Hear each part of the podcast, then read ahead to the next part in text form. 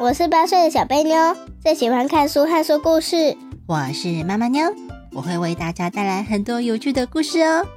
不管是温暖的、恐怖的、感人的，或者是让人笑到在场上打滚的，通通都在小贝妞的故事时间。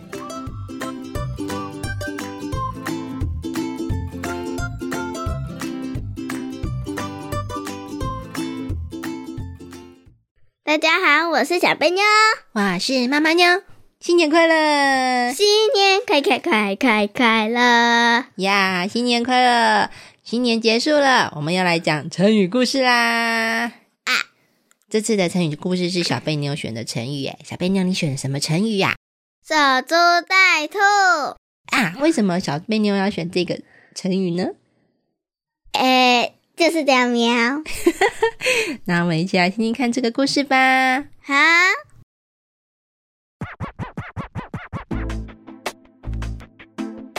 守株待兔，田旁边的兔子大餐。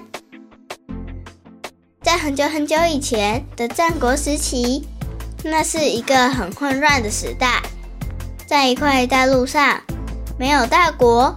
却有着许多的小国，每个小国的国王，他们的想法跟做法都不同。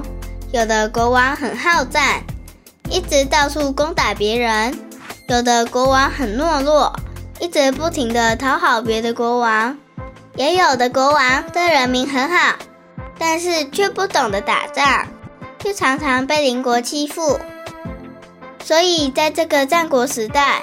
在这个一团混乱的时代，就出现很多有名的思想家。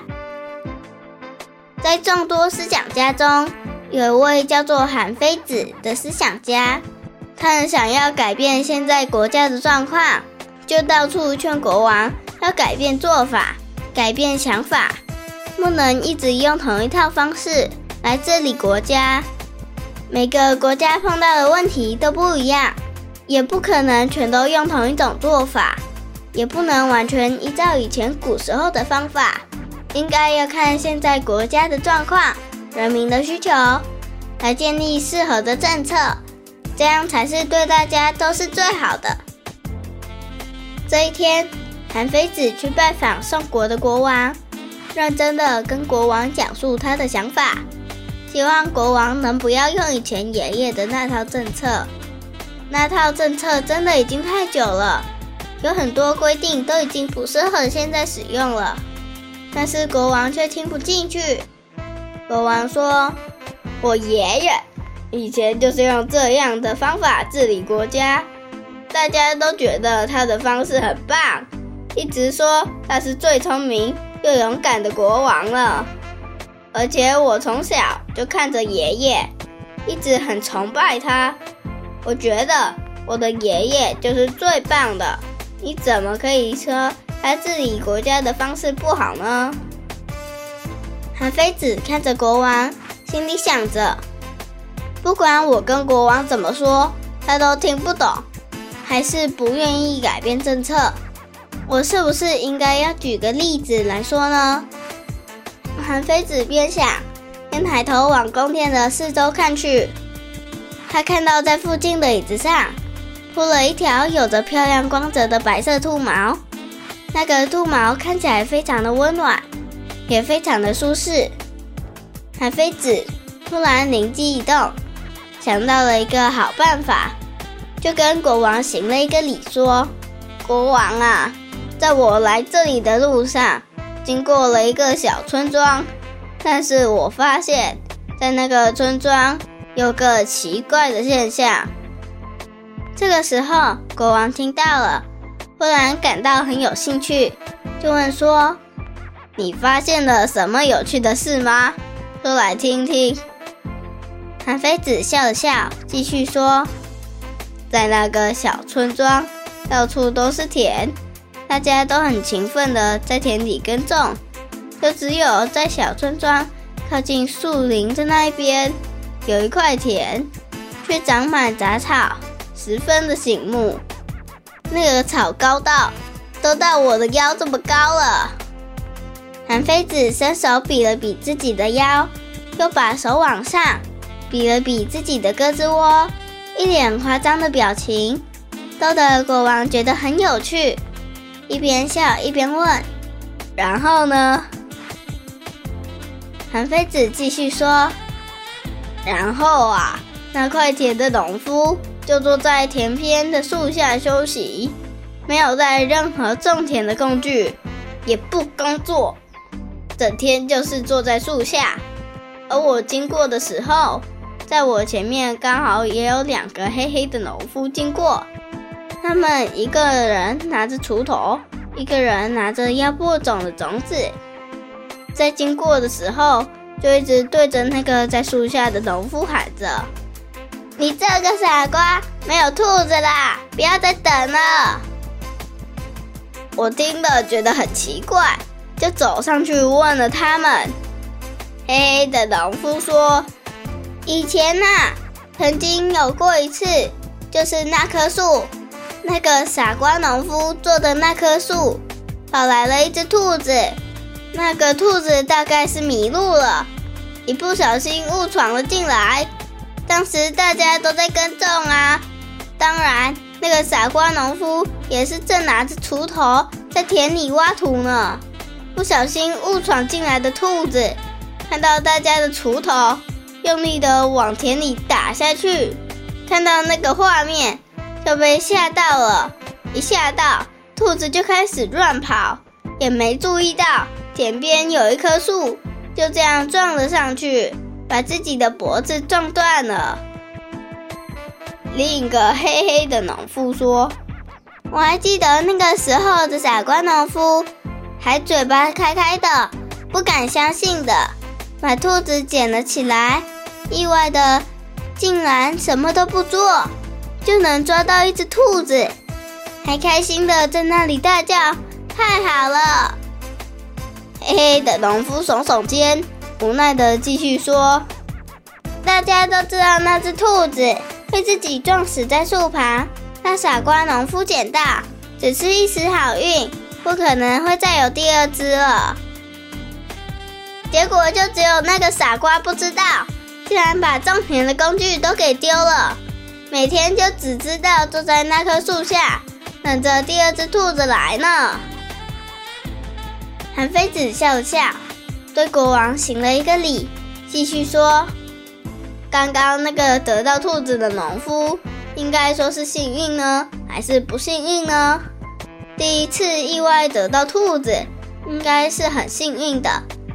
但是这个幸运并不会一直有，还傻傻的在树下等着，不会再来的幸运，还被村子里的人笑，还真是很傻呢。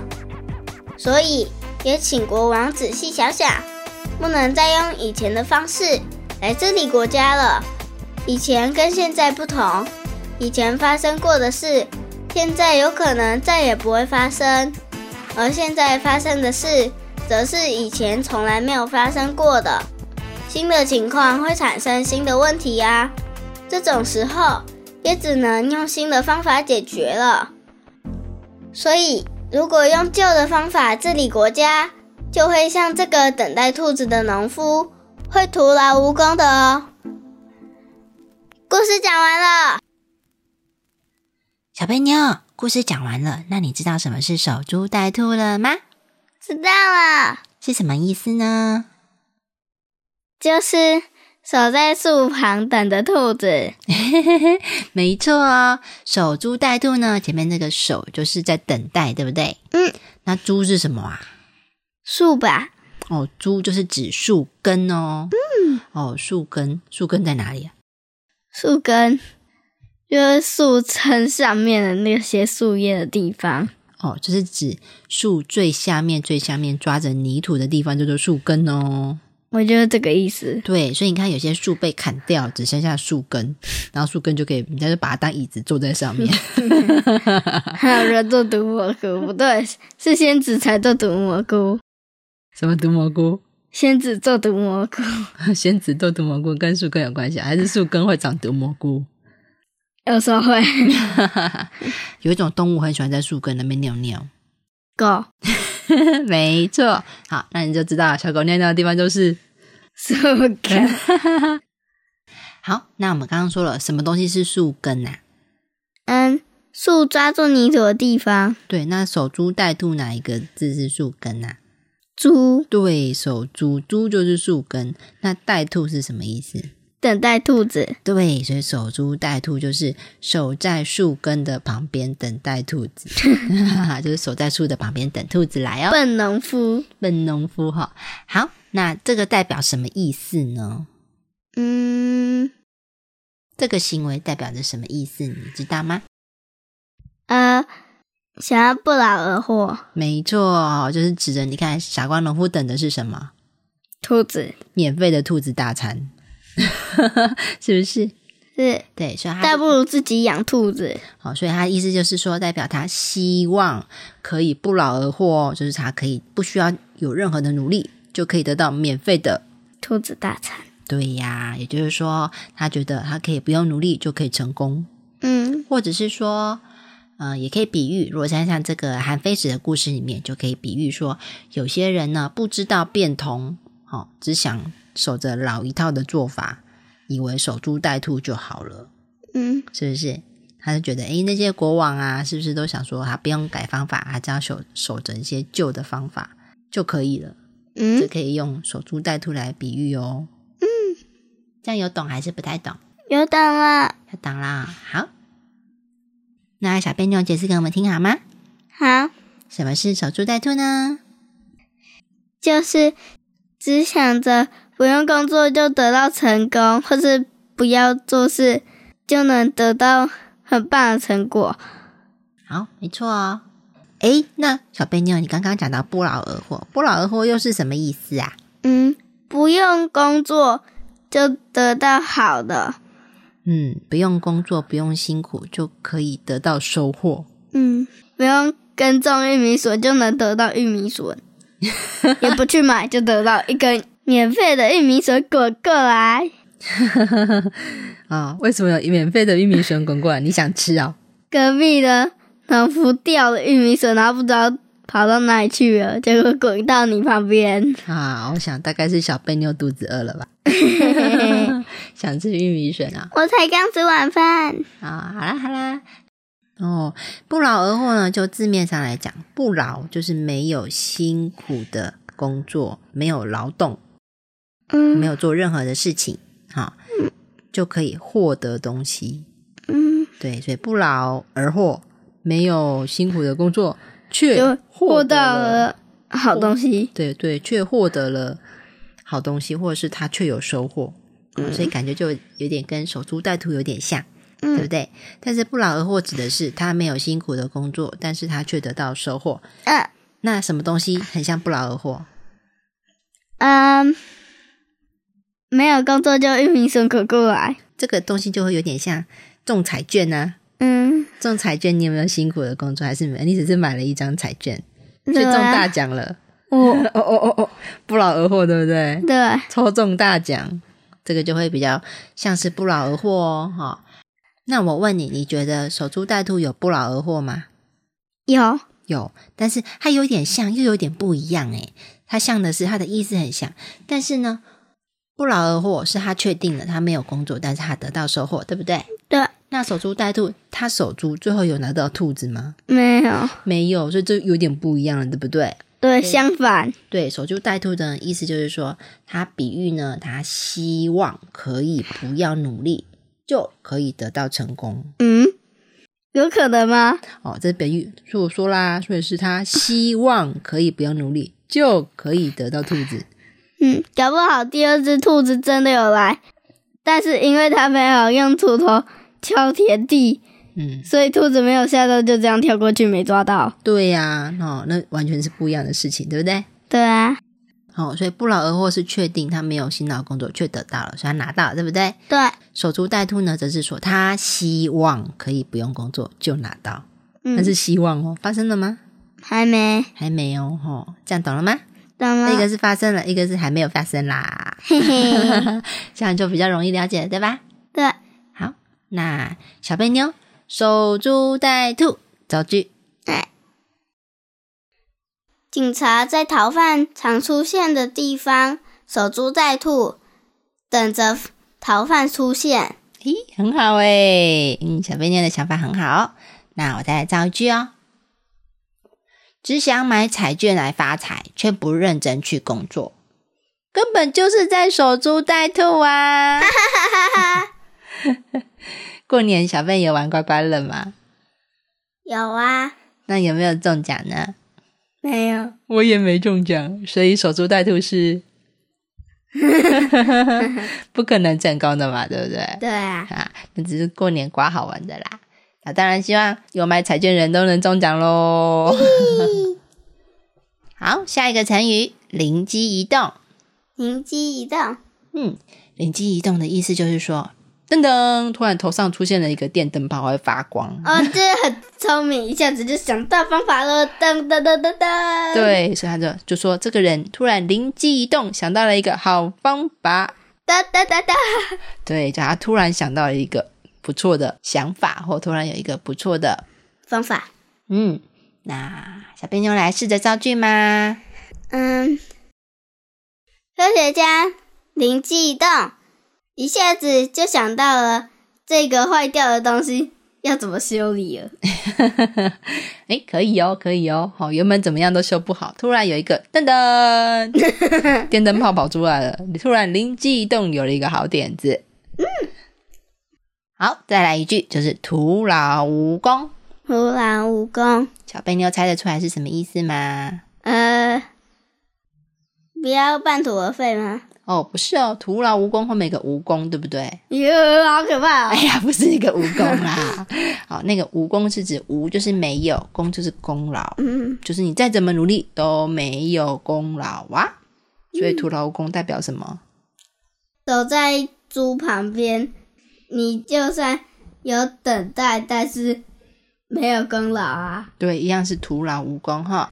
其实徒劳无功的意思呢，就是说你不管你做了多少，最后呢都是失败的，都没有任何的成果。好，不管你是在树旁边等多久，浪费了多少时间，最后还是一样没有兔子。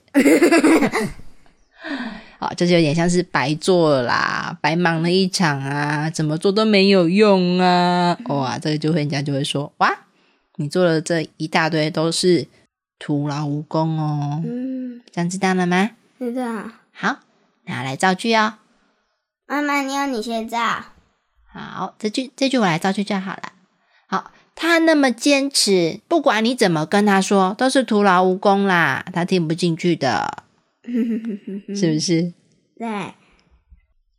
弟弟本来没有要大便，却去厕所大便大了一个小时，真是徒劳无功啊！果然有一点好笑哦，大好久还是大不出来哦。好，那我们要回到故事啦。什么是战国时代呀、嗯，不知道哎、好，故事一开始有没有说这个是战国时代？有所谓的战国时代呢，表示很多国家在打仗哦，所以才会是战国时代，战争的战啊。好，所以战国时代绝对不会是一个很平静的对，不会是一个很平稳平静的时代，一定是很多人打来打去，打来打去，大混乱。对，大混乱的时代才会叫做战国时代哦。哦，那因为这样子，如果国家很平静的话，大家过得很好，那当然是都很好啊。但是在战国时代，因为大家过得不好，所以呢，就有一些聪明的人、比较厉害的人、念过书的人，就想着说，能不能改善这个状况啊？你觉得他们喜欢战国时代打来打去，还是不喜欢？不喜欢，对他们很想让这个目前这种乱七八糟的情况可以赶快改善，对不对？他们也想过好日子啊，打来打去，人民都很痛苦，对不对？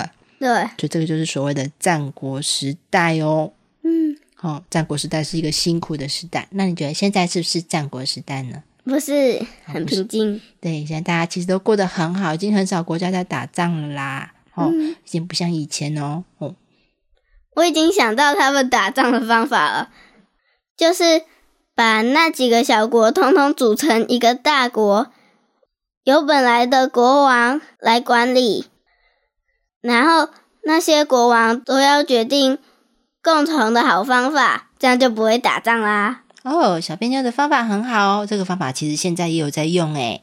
这个叫做同盟。同盟，对，就是国家他们会结盟啊。就是假设呢，我们三个，我们三个国家在附近，可是附近有一个很凶很凶的大国，我们为了要保护我们自己，我们就会说，那我们这三个国家，我们来结盟好了，我们变成一个盟国，那三个小国把并成，就变成一个大国，就可以可不可以一起抵御旁边的那个大国呢？可以，这个就是同盟的概念哦。哦，小朋友的想法很棒哦。嘿嘿，对，这个真的有人在用哦。我也觉得这个真的是一个好方法。好、若面对很凶悍的大国，那小国没办法保护自己，同盟就是一个最好的做法哦。嗯嗯，那现在的国家呢，我们现在已经不怎么打仗了。然后，所以呢，在国家跟国家之间也是有类似像同盟的规定哦。哈、如果有谁发起战争，假设呢，在这个大陆上有十个国家，那大家都要守这个规定。如果有哪一个国家呢不听话，打破这个同盟的规定，出来打别人，哇，那所有的国家都可以打他哦。嗯，这样是不是就不会有战争了呢？对，对呀，好，现在就会有类似就可以把它吃掉了。对，因为你不听话嘛，哈、就是大家说好了不可以打别人啊，怎么这十个国家里面有一个跑出来打别人，那其他国家就不高兴了，全部通通都去打他一个，那他肯定会 吱吱，会 GG，对他一定会失败的哈、所以你觉得在这样的规定下，还会不会有人敢发起战争呢？不会，因为会吱吱。对，会 GG。好，所以就哎，世界和平啦，天下太平啊，这样就不会有战国时期了，对不对？对，对，但是在以前的战国时代呢，哇，大家没有这个同盟的概念哦，哦大家才不愿意结盟。我就是想把隔壁吃掉，我干嘛要守这种和平的约呢？就会打来打去，乱七八糟。哦，所以那个时代呢，也出现了思想家。现在不用啦。对，啊，什么是思想家？嗯，想方法的人，对，就是故事里面讲到了，比如说像是韩非子啊，嗯，他就是其中一个思想家。那你觉得韩非子的想法好还是不好呢？好，你也认同他的做法，对不对？对，好，因为有很多国家呢，就像他去去拜访的国家一样，哈，一直去跟那些国王说：“啊，你不要一直用旧的方法，你爷爷的方式、你奶奶的方式都不行的。”哦，你爷爷奶奶的时候打仗吗？不打仗吧？啊，啊，现在打的乱七八糟，以前的那个法律还可以用吗？不行。不行啊，要做改变嘛，对不对？对，对呀、啊，你要是不做改变，就只会更混乱而已啊！哦，大家过得更辛苦，所以他就到处去跟国王说：“你们要换方法，用新的方法啊！”哦，所以其实韩非子也很辛苦哦。对，到处跑。对呀、但是他是一个为大家着想、为人民着想的一个一个怎样的人呢？呃，好思想家。好思想家，好。好，下一个问题，为什么大家都说那个得到兔子的农夫叫做傻瓜农夫？他得到兔子之后就不工作了，等兔子。哦，哎，那你倒不如自己去动物园抓兔子。动物园兔子不能抓回家煮啦。好，那我问你，你觉得这样子来说的话，他在田边得到了一只兔子，是不是好运啊？是是好运。可是到最后看起来像是好运吗？不像？这到底是好运还是不是好运啊？呃，什么都没有吧？啊，一开始的确是好运，后来嘞，什么都没有。什么都没有，而且呢，他也不种田了。嗯，哇，这样真的好吗？不好。好，他就是一直相信着会有兔子在撞死 在他的那棵树下，才在那边一直等的。好，那最后一个问题啊，考考你，金光考这次呢，韩非子去游说国王，你觉得他最后有没有成功啊？希望有。哦，你希望有，嗯，你觉得他这个故事讲的好吗？当然好啊。好，阿若他的故事很棒，说不定国王就嗯觉得很有道理呢。你有没有发现呢？很多成语故事呢，都是人家在想办法去说服别人，但是呢，别人怎么样都听不进去，他们就会想一个故事来讲。嗯，对，有发现哈、有。所以呢，诶，说故事的确是一个很聪明的方法哦。就像我在教小贝妞讲成语，诶，可是小贝妞不懂这成语到底是什么意思。可是如果把这个成语用在一个故事上面，小贝妞就会怎样呢？知道了。哦、真的听懂了，对不对？对，有时候故事还蛮容易来解释一件事情的呢。嗯，好，那故事的最后，小朋友有没有什么问题呢？没有了，没有啦。那我们这次的故事就到这里了，拜拜，拜拜。咦咦咦咦咦咦，没电。没电啊，小朋友没电了，那得关机喽。嗯。